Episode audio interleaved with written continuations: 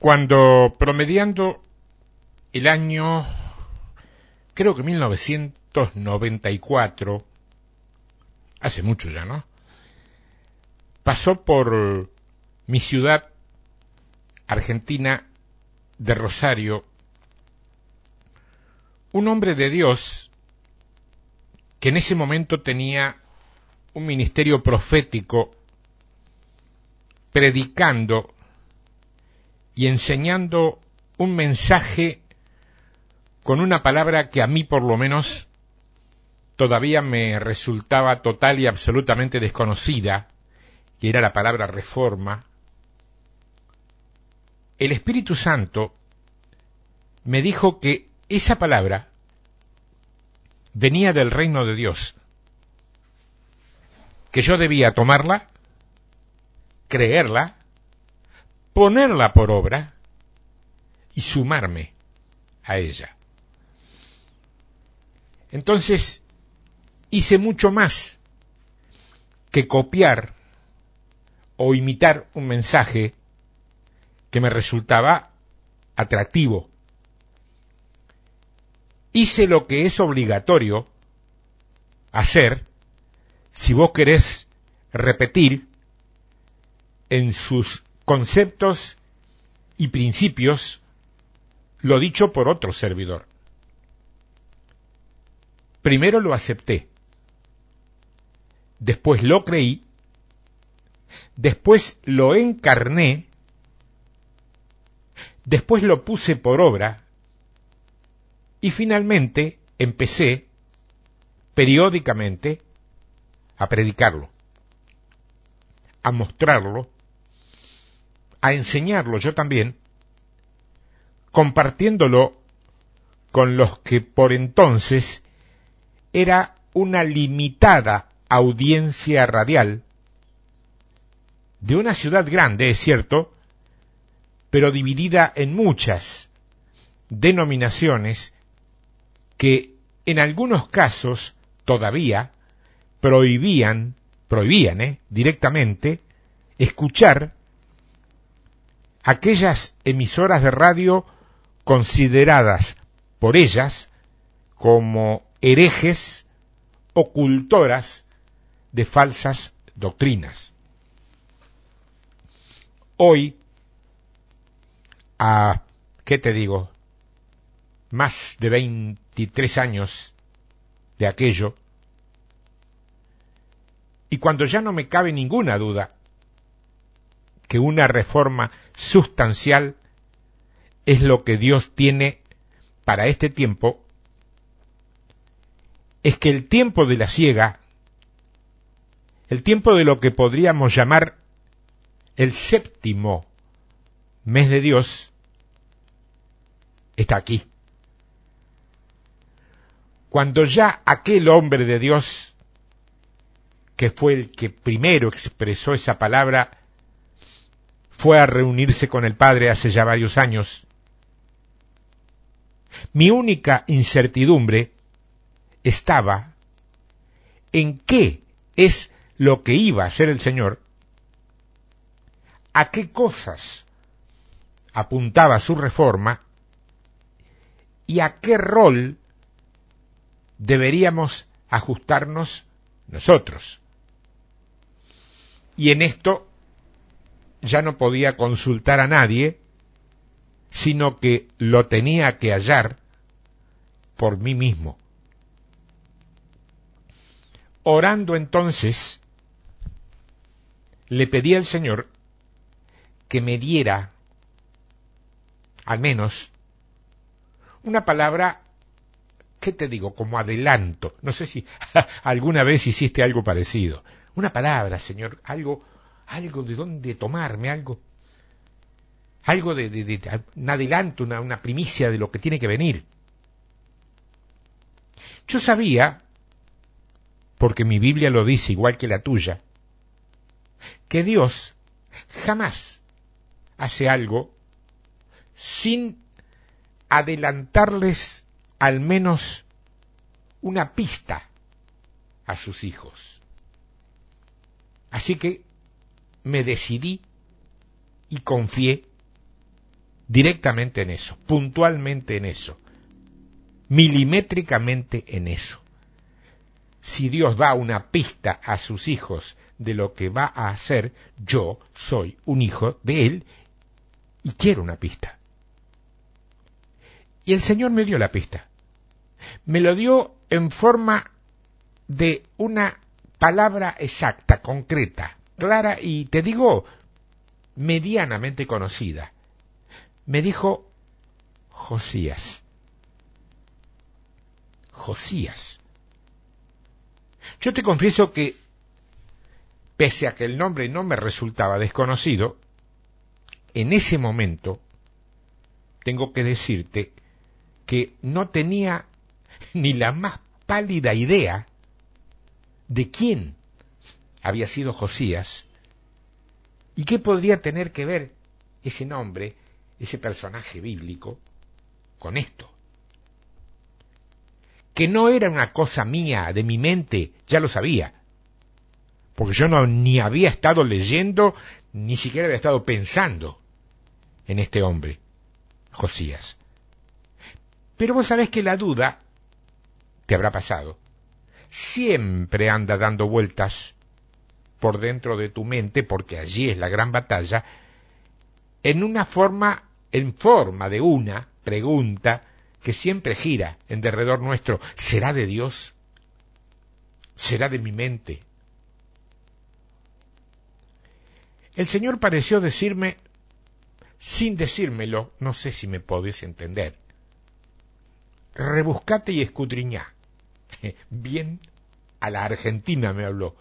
El rebuscate en Argentina no es algo eh, medianamente eh, snob o algo así como se usa en otros lados. Rebuscarse en Argentina es arreglártela como puedas. Es decir, el que no tiene trabajo y hace una changuita acá, un trabajito allá y con eso va comiendo, nosotros decimos, se las rebusca. Bueno, de esa palabra rebuscate. Y escudriña es una palabra más conocida. Eso pareció decirme el Señor. Bueno, el resultado de eso, y que ya compartí hace mucho tiempo, pero que hoy quiero reiterar, añadido y agrandado por todo lo que en este tiempo me ha tocado vivir, estudiar, ver, comprobar y recibir, es lo que ahora voy a compartir con vos, con el título de El hallazgo de la palabra. Sabiendo que, si vos también escudriñás, como lo hago yo, vos podés encontrar mucho más que lo que encontré yo. Dejando de lado al Josías histórico y literal, que fue un magnífico rey, el decimosexto de Judá, que entre otras cosas produjo, fíjate, una enorme reforma. Bueno, dejando de lado el personaje histórico, vamos a ir en búsqueda hoy del ámbito espiritual, siglo XXI, y de los depósitos de la revelación que allí puede haber. Para eso, claro, primero tenemos que saber quién fue Josías. Y para eso vamos a ir al segundo libro de los reyes, en el capítulo 22. Los primeros dos versos del capítulo 22 del segundo libro de los reyes dice, Cuando Josías comenzó a reinar, era de ocho años, ocho años, y reinó en Jerusalén treinta y un años. El nombre de su madre fue Gedida, hija de Adaya de Boscat, e hizo lo recto ante los ojos de Jehová, y anduvo en todo el camino de David su padre, sin apartarse a derecha ni a izquierda. En estos dos primeros versos de este capítulo que vamos a seguir viendo y estudiando, nos encontramos con tres factores esenciales de este hombre que son de alguna manera el modelo actual de la reforma que Dios va a hacer en su iglesia, que obviamente no tendrá nada que ver con lo estructural, con lo religioso, con lo denominacional o con lo doctrinario, sino directamente con lo espiritual. Número uno, dice que comenzó su reinado a los ocho años. Era un niño. ¿Y cuál es la característica de un niño? Es sincero. Si cree, un niño cree de verdad, ¿eh? No simula, no es hipócrita, cree, cree. Es puro, es sano, es transparente, no especula, es hasta cándido, y no se preocupan si se burlan de él por eso. Atención líderes, ¿eh? Josías. Los que son como niños, dijo Jesús. Claro, no hablaba de biberones ni pañales, ¿eh? Número dos, dice que hizo lo recto ante los ojos de Dios. Pues sabe que es mucho menos complicado hacer supuestamente lo recto ante los ojos de los hombres, porque los hombres solamente están capacitados para ver las actitudes externas. Dios conoce tu corazón, tus pensamientos y tus motivaciones. Él conoce y ve lo interno. Es decir, que lo recto ante los ojos de Dios generalmente es muy distinto a lo recto ante los ojos de los hombres. Número 3. Dice que anduvo en el camino de David su padre. ¿Cómo que David es su padre? ¿Cómo David su padre? En el verso 26 del capítulo 21 del segundo libro de los reyes nos dice que el padre de Josías fue Amón, un rey impío, Amón. Entonces, ¿por qué? dice David. Porque Josías jamás imitará a padres o a líderes carnales que lo precedan, sino a David, que es como decir a la línea generacional de Cristo. ¿Se entiende lo que digo? Él es el modelo, objeto y cabeza de la Iglesia y andar su camino es el fundamento de una reforma que llega a restaurar lo arruinado, lo perdido. Dice que Él vino a buscar lo que se había perdido. No dice los que se habían perdido. Aunque naturalmente los incluya, claro. Lo que se había perdido. Líderes, reforma. Josías. Fue el rey que históricamente posibilitó el último gran avivamiento espiritual de Judá. Dice el verso 5, segundo libro de Reyes capítulo 22.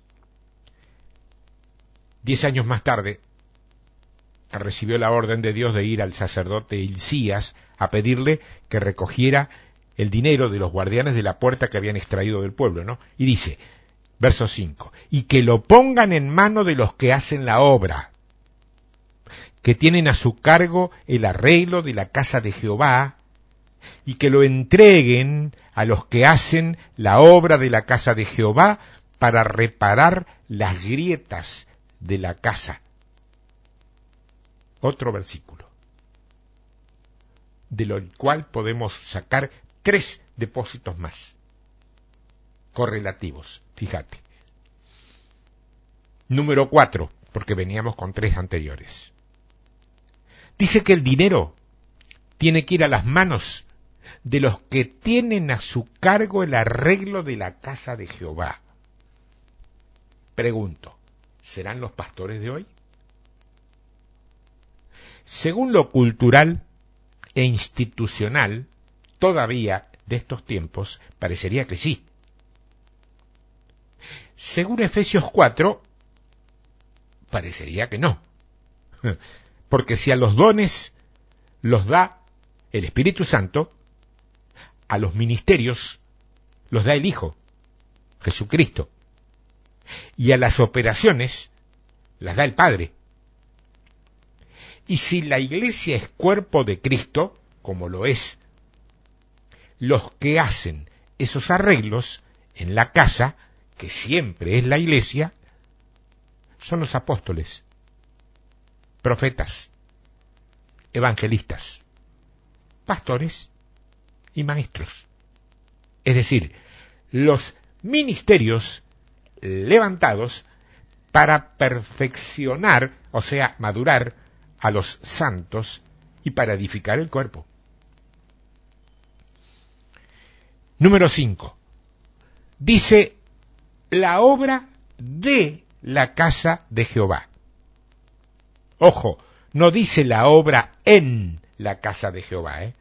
Dice la obra de la casa de Jehová. La obra de la iglesia es hacia afuera, no hacia adentro. Es notable lo bueno que sigue siendo todavía la sanidad interior para los hermanos. Pero de sanidad interior la Biblia no habla. Repito, de sanidad interior, importantísimo hoy para la vida íntima, personal, familiar de muchos hermanos en el Señor y, y buenos hermanos, la Biblia no habla de sanidad interior. Para la Biblia, la obra es ganar a los perdidos del mundo, al cual Dios amó al punto de entregar a su único hijo por él. Número 6 dice que la necesidad era reparar las grietas que había en la casa. Habla con un constructor, con un albañil, y pregúntale lo que es una grieta. Y te va a decir que una grieta es una hendidura que se presenta en la pared de una casa, pero que tiene más de una causa. Aunque la causa básica y de fondo siempre generalmente sea la misma, que la pared ha cedido porque su cimiento, su base, eso que está edificado, construido debajo de la tierra, su sustento, es su fundamento, no está firme. Por eso se presenta una grieta, porque el cimiento no está firme. Josías. Reforma. Restauración de la iglesia según los fundamentos divinos, no humanos. Verso 8. Entonces dijo, estamos viendo segundo libro de Reyes capítulo 22. Entonces dijo el sumo sacerdote Hilcías al escriba Safán, he hallado el libro de la ley en la casa de Jehová. E Hilcías dio el libro a Safán y lo leyó. Número 7. Aquí hay algo que prácticamente es la base, el fundamento del tiempo del espíritu, de la mentalidad llamada Josías. El fundamento de una reforma que no es ni antojada ni subjetiva, y que no será hecha según los hombres, sino según Dios. El hallazgo de la palabra. ¿Cómo que el hallazgo de la palabra? Y ahora, entonces, ¿qué es lo que, lo que predicamos, lo, lo, lo, lo que enseñamos, lo que compartimos? Esencialmente, retazos doctrinales, denominacionales y culturales de la palabra. ¿Cuántos saben que en cada congregación local por lo menos hay una persona que ha visto que parte de la palabra por algún motivo allí, en ese lugar, ha sido alterada? Bueno, eso es lo que va a cambiar Josías. Va a recuperar el libro y lo va a leer atentamente no la va a tener como símbolo estético de ser creyente. La mejor prueba de esto es que dice el verso 12, cuando Josías oyó la palabra, rasgó sus vestiduras como señal de reconocimiento de error o de pecado y de inmediato arrepentimiento. Mira cómo dice el verso 13. Id y preguntad a Jehová por mí y por el pueblo y por todo Judá acerca de las palabras de este libro que se ha hallado, porque grande es la ira de Jehová que se ha encendido contra nosotros, por cuanto nuestros padres no escucharon la palabra de este libro para hacer conforme a todo lo que nos fue escrito. Acá nos encontramos con el punto número 8. En Josías hay mentalidad de cambio, de rectitud e integridad. No habrá lugar para los que alegre o e irresponsablemente deciden no escuchar la palabra. Esa no es responsabilidad de Dios, ni de tu pastor o de tu iglesia. Esa es tu responsabilidad. Y te digo algo más. Te va la vida en eso. ¿eh? Y si no, observa con atención que la actitud de Josías al oír la palabra fue de humillarse, de arrepentirse y de buscar la dirección de Dios. Dice el verso 17. Segundo libro de Reyes capítulo 22. Por cuanto me dejaron a mí y quemaron incienso a dioses ajenos, provocándome a ira con toda la obra de sus manos, mi ira se ha encendido contra este lugar y no se apagará. Dios mismo hablando. Número 9. Eliminar todo tipo de dioses ajenos.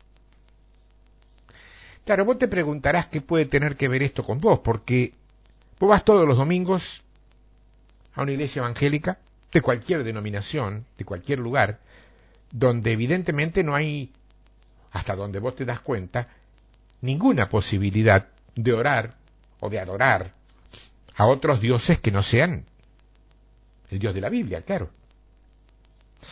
Sin embargo, sin embargo, tengo que decirte que sí, que por allí podés llegar a tener algo que ver con este tema. Porque el incienso, tanto en el Antiguo como en el Nuevo Testamento, es símbolo de la oración de la oración de los santos, dice la palabra. Entonces, claro, al margen de lo histórico, al margen de lo histórico, la ira de Dios, dice, se enciende.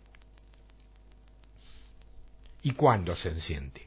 Hoy, cuando nuestra oración y nuestra adoración no lo tienen a Él como destinatario. Claro, vos abrís los ojos grandotes como lo, abriste ahora y pensás y me decís, si me tuvieras frente a vos, pero eso puede ser. Sí, eso puede ser. El dinero. ¿Qué? El dinero.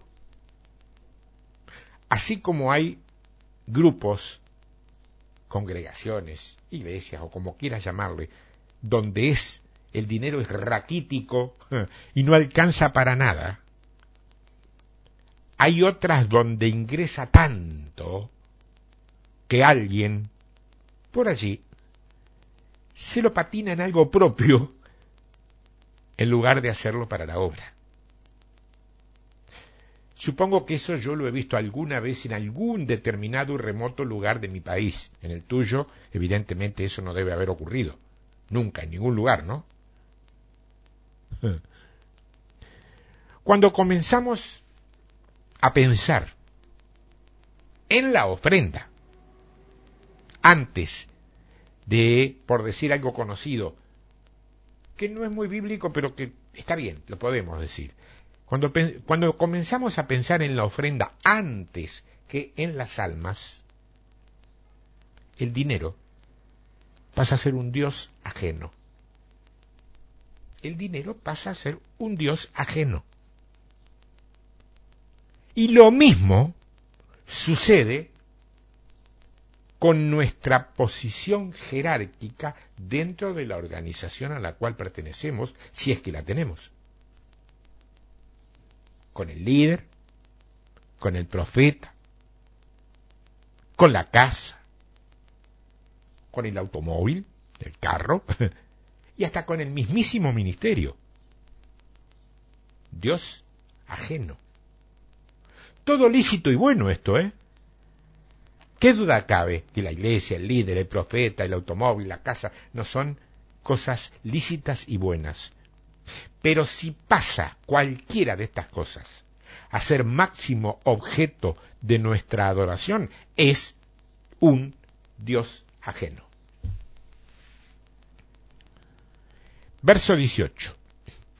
Mas al rey de Judá, que os ha enviado para que preguntaseis a Jehová, está hablando de Josías, ¿no? Diréis así, Así ha dicho Jehová el Dios de Israel. Por cuanto oíste las palabras del libro y tu corazón se entremeció, se estremeció, y te humillaste delante de Jehová, cuando oíste lo que yo he pronunciado contra este lugar y contra sus moradores que vendrán a ser asolados y malditos, y rasgaste tus vestidos y lloraste en mi presencia, también yo te he oído, dice Jehová. Punto número 10. Esta es buena, ¿eh? Esta es buenísima. Porque queda, como te digo, queda absolutamente en claro, meridianamente claro, y a través de la actitud de Josías, ¿Cuáles son, fíjate vos, los pasos indispensables para que Dios oiga tu clamor? Los pasos indispensables para que Dios oiga tu clamor, tu, tu, tu, tu ruego, tu, tu, tu gemir, tu, tu oración, en suma. Porque la oración a veces, de acuerdo a tu estado general, es una suma de todas estas cosas clamor, ruego, gemir, llanto, angustia. En suma, oír a Dios, de eso estamos hablando. Oír su palabra. Experimentar ternura en el corazón y humillarse delante de Dios. Josías se estremece, se enternece, dice. Y humillarte delante de Dios no es tirarte de cabeza en el templo, al suelo. Es hacer lo que Él quiere. Aunque eso que Él quiere te duela a vos y a tu carne. Y no vacilar en llorar en la presencia de Dios, pero no por impotencia, por, por, por, por pena, por angustia o, tristeza, sino por, por quebrantamiento legítimo. Este es el tiempo Josías. Y además te digo, este es el tiempo. Y Josías es el lugar. Ahora mira lo que va a suceder después que Dios oiga tu oración. Dice el verso 20. Por tanto, o sea, por todo lo que hemos venido viendo y leyendo hasta acá, He aquí yo te recogeré con tus padres y serás llevado a tu sepulcro en paz y no verán tus ojos todo el mal que yo traigo sobre este lugar. Y ellos dieron al rey la respuesta. Escucha, no le está diciendo que lo va a matar, como alguna vez escuché por allí. No le está diciendo, te voy a matar. No, no está diciendo eso. Lee bien le dice que de aquí en más, y hasta que le toque morirse, como les toca a todos, Josías no padecerá ni de rebote el juicio de Dios sobre este lugar. Y que el día que le toque partir, no lo va a hacer ni con angustia, ni con desesperación, sino que lo va a hacer en paz. Y acá quiero aclararte algo, ojo, ¿eh? Ojo porque para Dios morir en paz no es necesariamente morirse de viejo. ¿eh? Porque Josías, como después se verá, muere en batalla, a manos del faraón Necao. Morir en paz es, para Dios, morir con la convicción de haber hecho todo lo que había que hacer para beneficio del reino de Dios. O sea, muere en paz con Él. Y eso tiene consecuencia luego. Ese luego que tanta intriga produce a todos los que estamos aquí, todavía. El luego.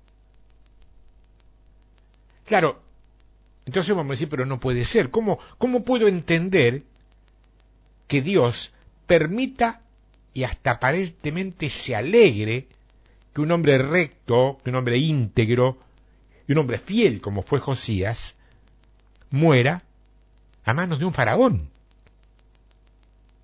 Efectivamente, no entendés. Dijiste, no entiendo, no entendés.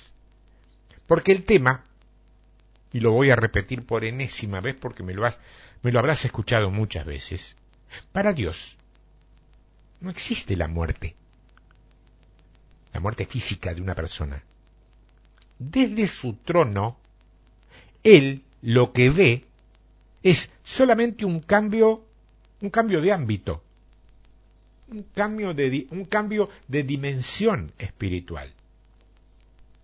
Él ve un sencillo paso de lo natural y terreno a lo espiritual y celestial la forma en que se produce carnalmente ese paso a él no le preocupa demasiado.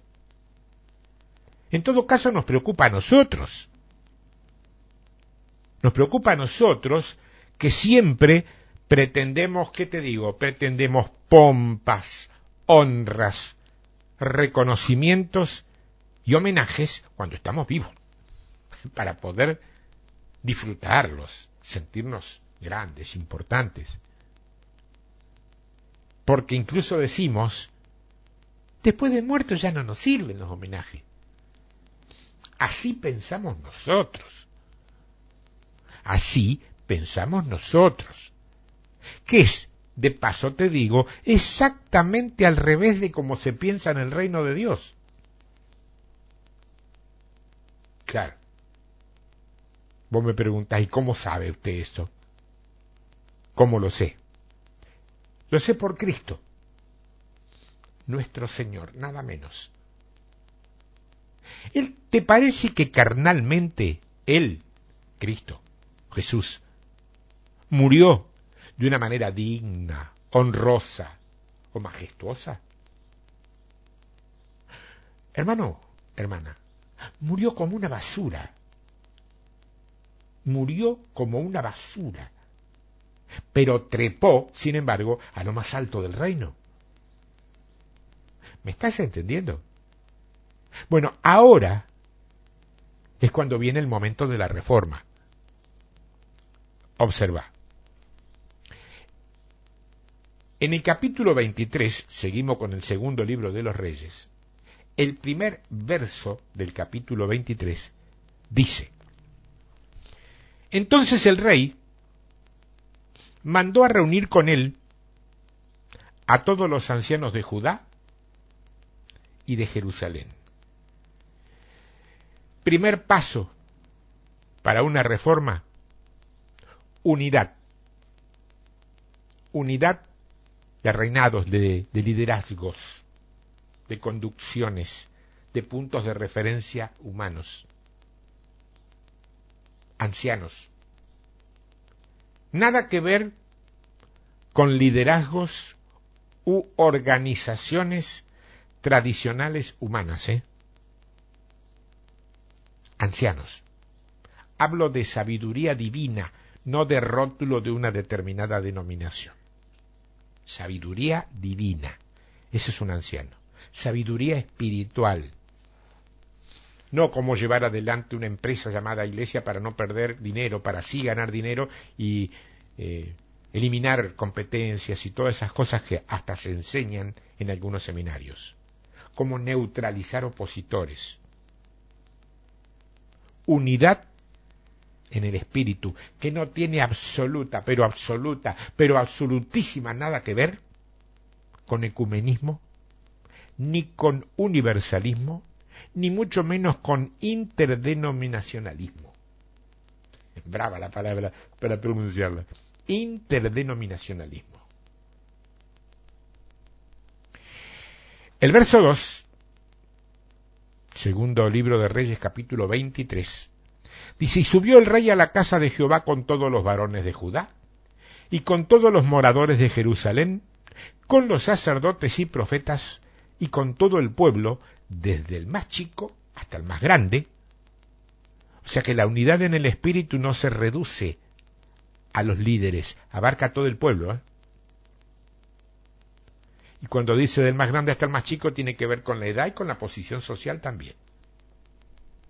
Y leyó, oyéndolo a ellos, oyéndolo ellos, perdón, todas las palabras del libro del pacto que había sido hallado en la casa de Jehová y poniéndose el rey en pie junto a la columna, hizo pacto delante de Jehová de que irían en pos de Jehová y guardarían sus mandamientos, sus testimonios y sus estatutos con todo el corazón y toda el alma, que cumplirían y que cumplirían las palabras del pacto que estaban escritas en aquel libro.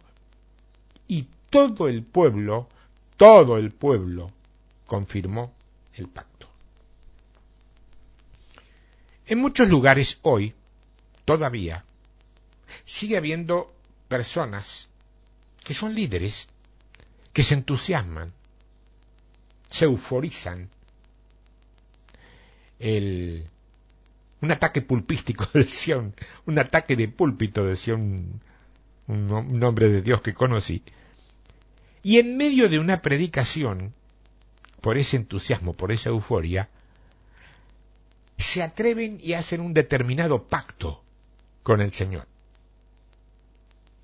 Y luego que ellos hacen ese pacto, hacen uno de esos tradicionales llamados al frente para que los miembros de la congregación que está asistiendo en ese lugar y que lo desean se sumen a ese pacto.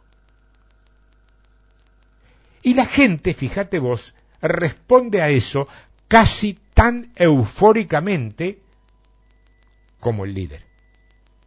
Se levantan, ¿qué te digo? Como si tuvieran un resorte en sus posaderas, en sus asientos, y corren, literalmente corren al pie de la plataforma con sus manos levantadas, dispuestos a confirmar el pacto hecho por su líder del cual ellos todavía en algunos casos no tienen demasiado conocimiento. Yo digo aleluya y gloria a Dios, porque ese aparentemente y a la vista de cualquiera que visite el lugar es un tremendo culto donde todo el mundo se desgañita gritando, alabando, proclamando, las multitudes ovacionan y después todo el mundo se va a casa caminando, ¿qué te digo?, entre nubes de gloria. Claro, al domingo siguiente, todo el mundo se olvidó del pacto, incluido el líder. Porque el tema del mensaje por ahí es otro, el llamado va a ser otro. Claro, los que se levantan y pasan al frente son los mismos, generalmente, lo he visto. Entonces otra vez, aleluya, gloria a Dios, tremendo culto y todo el mundo a casa a esperar el próximo domingo. Claro, ¿No te preguntaste por un momento qué pasa con el pacto y Dios? ¿O qué piensa Dios? Dios se lo tomó en serio el pacto. Es como el pacto de matrimonio. ¿eh? Podrá pasar un montón de cosas, el divorcio, está todo muy bien. Pero si haces un pacto delante de Dios, cumplilo. Si no, es preferible que no lo hagas. No estás obligado a hacer ningún pacto. Porque esto no es la reforma de Josías. Esto es jugar a la iglesia, es tomar con ligereza las cosas de Dios. Y a Dios no le agrada para nada esto. Y cuando Dios no se agrada de algo, yo no sé lo que puede pasar, ¿eh? Lo que sí sé es que generalmente, generalmente pasa algo. Dice el verso 5. Y quitó a los sacerdotes idólatras que habían puesto los reyes de Judá para que quemasen incienso en los lugares altos en las ciudades de Judá y en los alrededores de Jerusalén, y asimismo a los que quemaban incienso a Baal, al sol y a la luna, y a los signos del zodíaco, y a todo el ejército de los cielos. Este vendría a ser el segundo paso de la reforma de Josías. Quitar a los sacerdotes idólatras puestos por los gobernantes y no por Dios. Pregunto, ¿habrá hoy algún sacerdocio idólatra más preocupado en cumplir con hombres, sectores u organizaciones que con el Señor? ¿Habrá? ¿Habrá algún sacerdocio no levantado por Dios, sino por juntas, asambleas, concilios u otros intereses humanos? ¿Lo sabrá? La palabra dice, serán quitados. Y esta es para vos. ¿Habrá en el pueblo todavía alguien que consulte a la astrología? Serán quitados. Tremenda cosa es el furor santo del Dios vivo. Verso 7. Además, derribó los lugares de prostitución idolátrica, prostitución idolátrica que estaban en la casa de Jehová, en los cuales tejían las mujeres tiendas para acera, Estamos hablando de prostitución idolátrica en la casa de Jehová. Y ese es el tercer paso de esta reforma. Derribar los lugares de prostitución idólatra. Ojo que no estamos hablando de cerrar los prostíbulos de tu ciudad, aunque no estaría mal, pero no estamos hablando de eso. Estamos hablando primero de prostitución idólatra y segundo que dice que estaban, repito, en la casa de Jehová. Es decir, que estamos hablando de la prostitución en la iglesia, o al menos en lo que nosotros llamamos la iglesia. Y olvídate, por favor, de esa, esa señorita que viste por allí, vestida de una manera provocativa y, y revoleando su figura y, y la cartera. Olvídate de una señorita así entrando a la iglesia. No, no, no, no, no, no. no.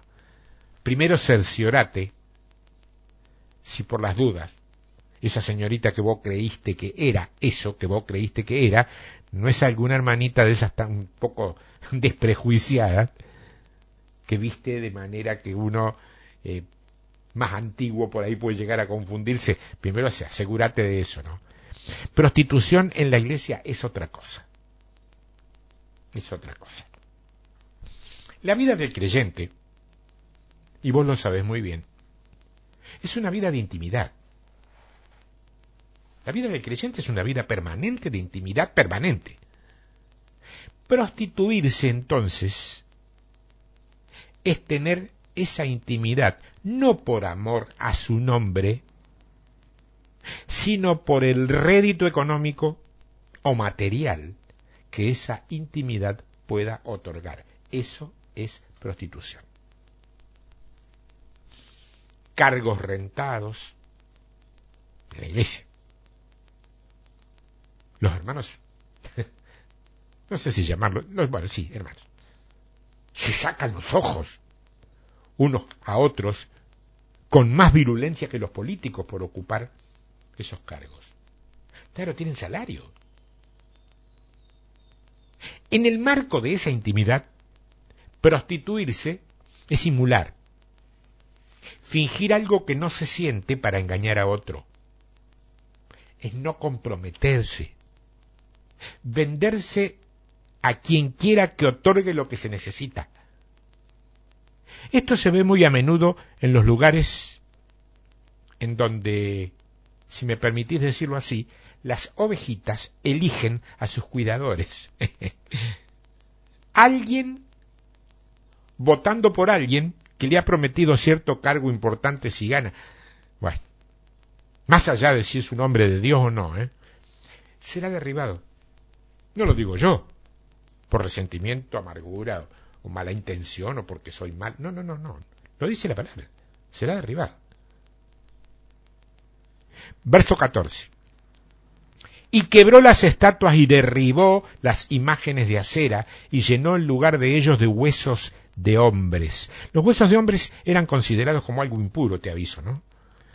Igualmente el altar que estaba en Betel y el lugar alto que había hecho Jeroboam, hijo de Nabat, el que hizo pecar a Israel, aquel altar y el lugar alto destruyó y lo quemó y lo hizo polvo y puso fuego a la imagen de acera. Yo quiero rescatarte un detalle importante. En todo el capítulo 23, que es el que habla de la reforma de Josías, segundo libro de Reyes, hay diez expresiones, diez, que llaman la atención. Te las detallo para que tomes nota para que las vuelvas a escuchar o para que las tengas en cuenta. Diez expresiones. Dos veces está el término sacar. Sacar. Siete veces está el término quemar.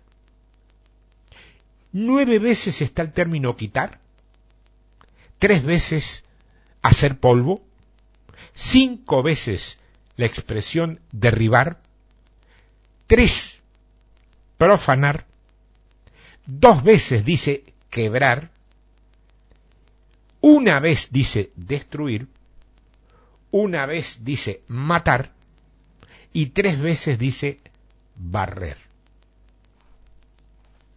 Claro, ¿qué tendrá que ver? Mira, el primer capítulo del libro de Jeremías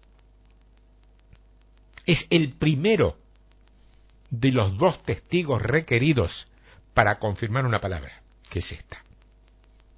Jeremías capítulo 1, Jeremías capítulo 1, verso 5.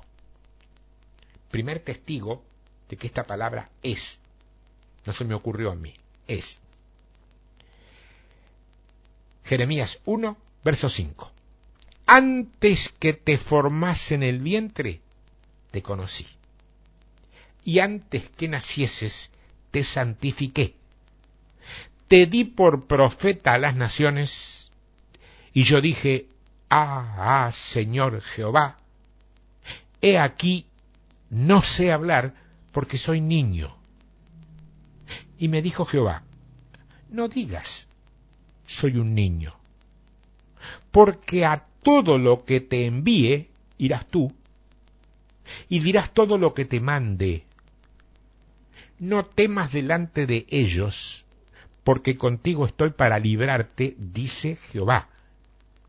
Y extendió Jehová su mano y tocó mi boca, y me dijo Jehová, he aquí, he puesto mis palabras en tu boca mira que te he puesto en este día sobre naciones y sobre reinos para arrancar, que es equivalente a quebrar, y para destruir, para arruinar, que es equivalente a barrer y a quemar, y para derribar, para edificar y para plantar. Claro, sí, está bien, pero esto más que una confirmación parecería ser sacado de un paralelo, ¿no? un paralelo. ¿Cuál es la garantía me pregunté yo y te pregunto a vos que me estás acompañando, ¿cuál es la garantía de que esta palabra es un testigo fiel a la escritura anterior del segundo libro de Reyes? Simple. Si levantás un poco tu vista en este texto y te lees el verso 2 de este capítulo 1, entre otras cosas, te vas a encontrar con que todo esto sucedió en días del rey Josías. ¡Wow! En días del rey Josías. Y lo que te está diciendo aquí en Jeremías es exactamente lo que hizo Josías. Lo que estaba faltando, que es el edificar y el plantar, está en los versos 24 al 27 del capítulo 23 del segundo libro de los Reyes. Capítulo 23 del segundo libro de los Reyes. Cuando hace una Pascua, como jamás se había visto antes ni se vería después, un avivamiento fruto de volver a recorrer la senda antigua, la que para nosotros en este tiempo está muy, muy clara en el libro de los Hechos. Todos lo llaman el libro de los Hechos de los Apóstoles. Está bien, yo también. Aunque para mi gusto debería llamarse libro de los Hechos del Espíritu Santo. Un lugar en el Espíritu. Tenemos aquí que llamamos Josías. Un tiempo tenemos aquí exactamente igual. Y te confieso que cuando armé este trabajo tuve dudas, porque siempre luché, lucho, supongo que seguiré luchando, contra una naturaleza carnal que insiste en decirte que no, que eso no es de Dios, que es de tu mente. Entonces hice la gran Gedeón. Le pedí una confirmación más al Señor. Y él, sencillamente, sin rimbombancia y sin esas voces cavernícolas que le hacen a Dios en las películas, me respondió, Sofonías 1. Sofonías 1. Sofonías. Yo te confieso que cuando armé esto hace muchos años atrás, me hice una pregunta que a vos te va a causar gracia si es que no te hiciste la misma. Yo dije, ¿mi Biblia tiene sofonías? ¿Será de Dios? Pero si yo no leo sofonías desde hace qué sé yo cuánto tiempo, si es que alguna vez lo leí. Y antes de recurrir al libro, me pregunté, ¿y si Sofonía habla de cualquier cosa que no tiene nada que ver con esto? ¿Qué hago con esto? Ánimo, me dije a mí mismo. Para darme aliento, claro, ¿no? Dios es siempre fiel y nunca te ha dejado pagando, Néstor. Sí, eso es cierto. Mi vida es testimonio de que eso es cierto. Vayamos a Sofonías 1 entonces, con plena confianza. Me dije a mí mismo que no la tenía. ¿eh? No habrá tiempo de agregarle demasiado a este libro.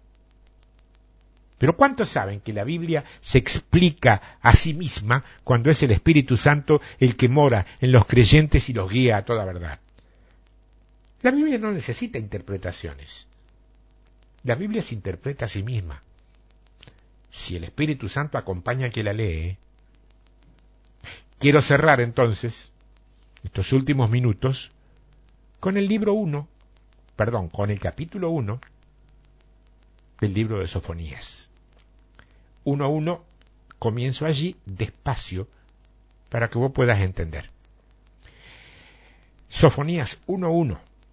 Palabra de Jehová que vino a Sofonías, hijo de Cusi, hijo de Gedalías, hijo de Amarías, hijo de Ezequías, en días de Josías. ¡Wow! ¡Bang! Te lo dije, viste que venía de Dios. En días de Josías. Qué incrédulos son, Néstor. Hijo de Amón, rey de Judá. Destruiré por completo todas las cosas sobre la faz de la tierra, dice Jehová. Entonces uno se pregunta, ¿será que viene un nuevo diluvio?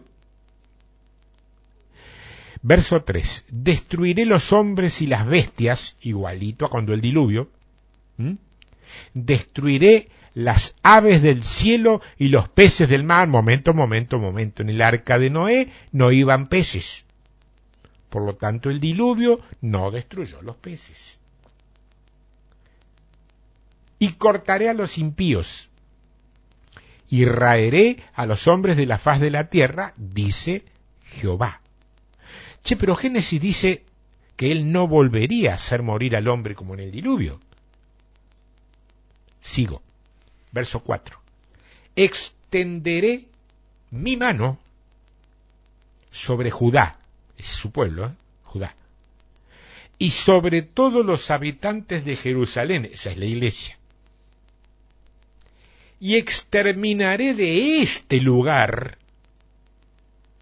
los restos de Baal, que es toda idolatría religiosa. Y el nombre de los ministros, líderes falsos en general, idólatras con sus sacerdotes, segundos niveles de liderazgo los que, los que ejecutan la obra. Yo pregunto, ¿no está tomando color de algo espiritual símbolo o tipología todo esto y no físico, material o literal, ¿te das cuenta? Verso 5.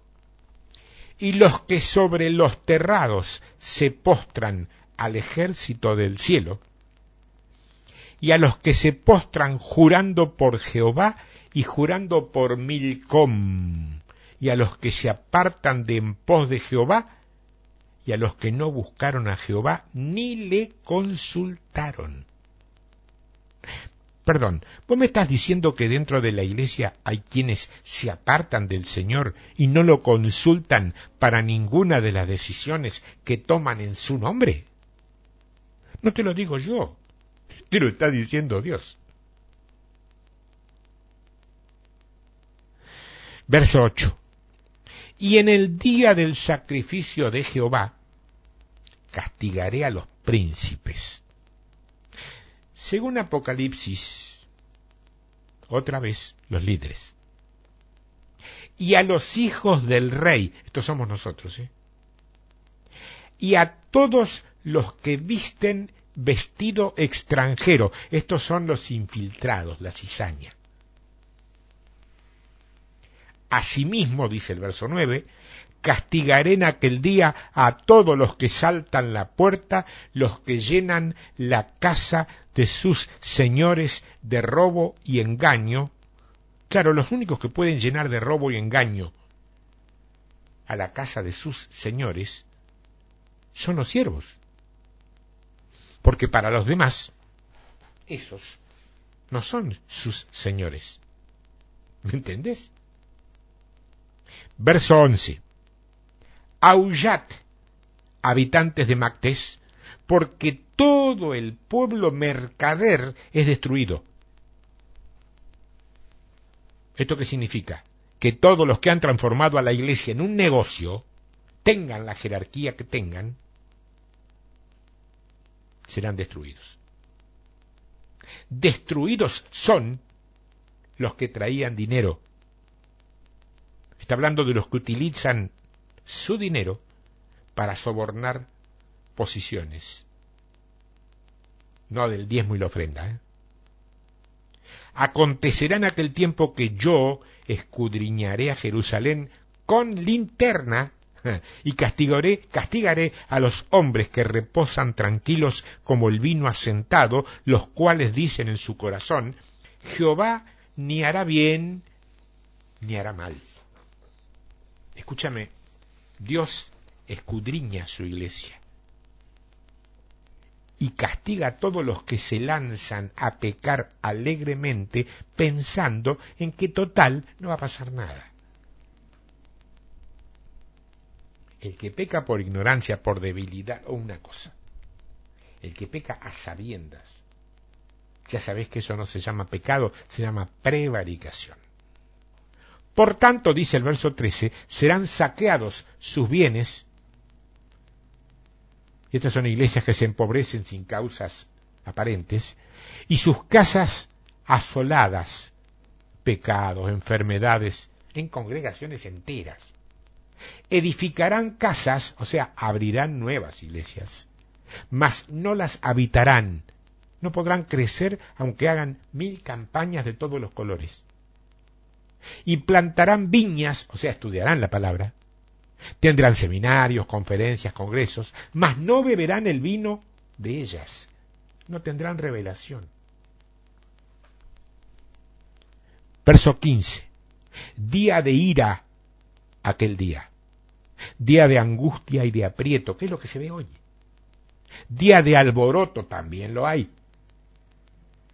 Asolamiento, día de tiniebla y oscuridad, no hay visión. Día de nublado, dice, o sea, no está brillando el sol de justicia. Y de entenebrecimiento. Satanás traerá confusión y encono entre el propio pueblo día de trompeta, o sea, de palabra profética, y de algazara, puro bullicio externo. Sobre las ciudades fortificadas, que son iglesias levantadas fuera de la voluntad de Dios, porque ciudad es símbolo de lo creado en contra de la voluntad de Dios desde que Caín lo hizo por su cuenta, y sobre las altas torres, Babel, Babel significa esfuerzo personal del hombre por acercarse al cielo. Eso se llama religiosidad. Y atribularé a los hombres, verso 17, y andarán como ciegos.